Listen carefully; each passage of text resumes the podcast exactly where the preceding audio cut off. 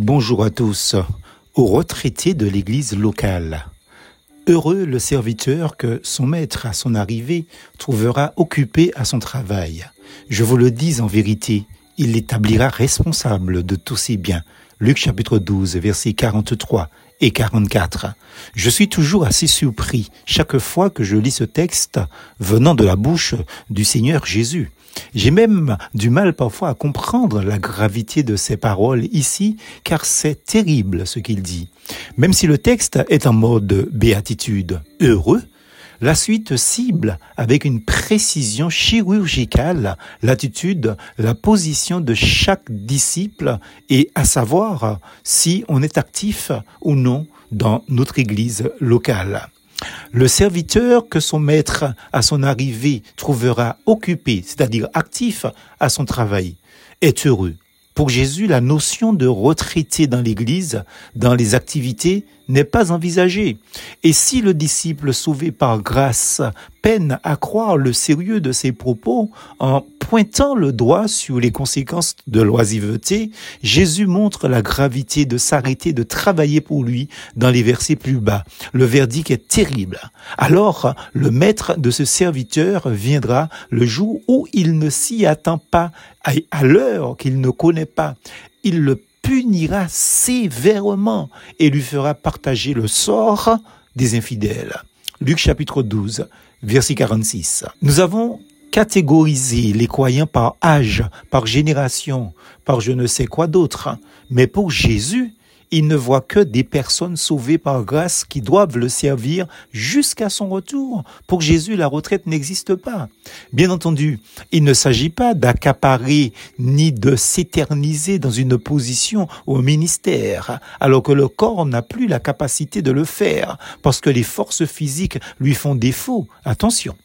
Nous avons justement trop tendance à nous enraciner dans l'œuvre, quel que soit le domaine, à la tête d'un groupe d'activité ou pas, à un poste clé dans l'Assemblée. Je pense que, chemin faisant, nous devons apprendre à nous adapter dans le service chrétien en fonction de nos capacités physiques et intellectuelles, bien sûr. Chacun doit se mettre en cause régulièrement face au Seigneur dans la prière, à savoir s'il est là où Dieu le veut. Tout croyant être en bonne communion avec Dieu par la prière et la lecture quotidienne de la Bible avec régularité. Se ressourcer au pied du Maître nous permet d'apporter quelque chose de divin à ceux qui sont en face de nous et non des choses humaines, non des pensées d'hommes. Matthieu 16, verset 23 on ne peut pas être dans le ministère ou dans un ministère, un service chrétien, et le faire comme si notre tâche dépendait de nos capacités humaines, dit Jésus. Je suis le cep, vous êtes les sarments, celui qui demeure en moi, et en qui je demeure, porte beaucoup de fruits, car sans moi vous ne pouvez rien faire. Jean 15, verset 5. Oui, heureux le serviteur que son maître trouvera à son arrivée, mais au travail. Luc 12, verset 43. Notons la promesse dans le verset suivant. Je vous le dis en vérité, il l'établira responsable de tous ses biens. Luc 12, versets 43 et 44. Voilà pourquoi il est heureux, ce serviteur. Avez-vous envie de raccrocher, de prendre votre retraite dans l'église? Vous êtes avertis, frères et sœurs, retraités dans l'église locale, je ne connais pas, nous dit Jésus. Chacun, en fonction de ses capacités, doit être dans la logique de ce conseil paulinien. Mes frères, Bien-aimés, soyez fermes, inébranlables, travaillant de mieux en mieux à l'œuvre du Seigneur, sachant que votre travail ne sera pas vain dans le Seigneur. 1 Corinthiens 15, verset 58.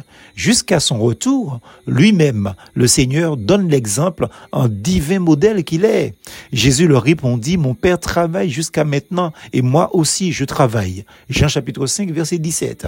Dire que notre ennemi, le diable, Satan, travaille lui aussi sans relâche, nuit et jour, au jour et nuit. Apocalypse 12, verset 10, accusant les croyants devant la face de Dieu dans le ciel, pendant que certains croyants pensent à leur retraite ou sont déjà à la retraite, justement dans leur petit confort personnel. Plus force en Jésus.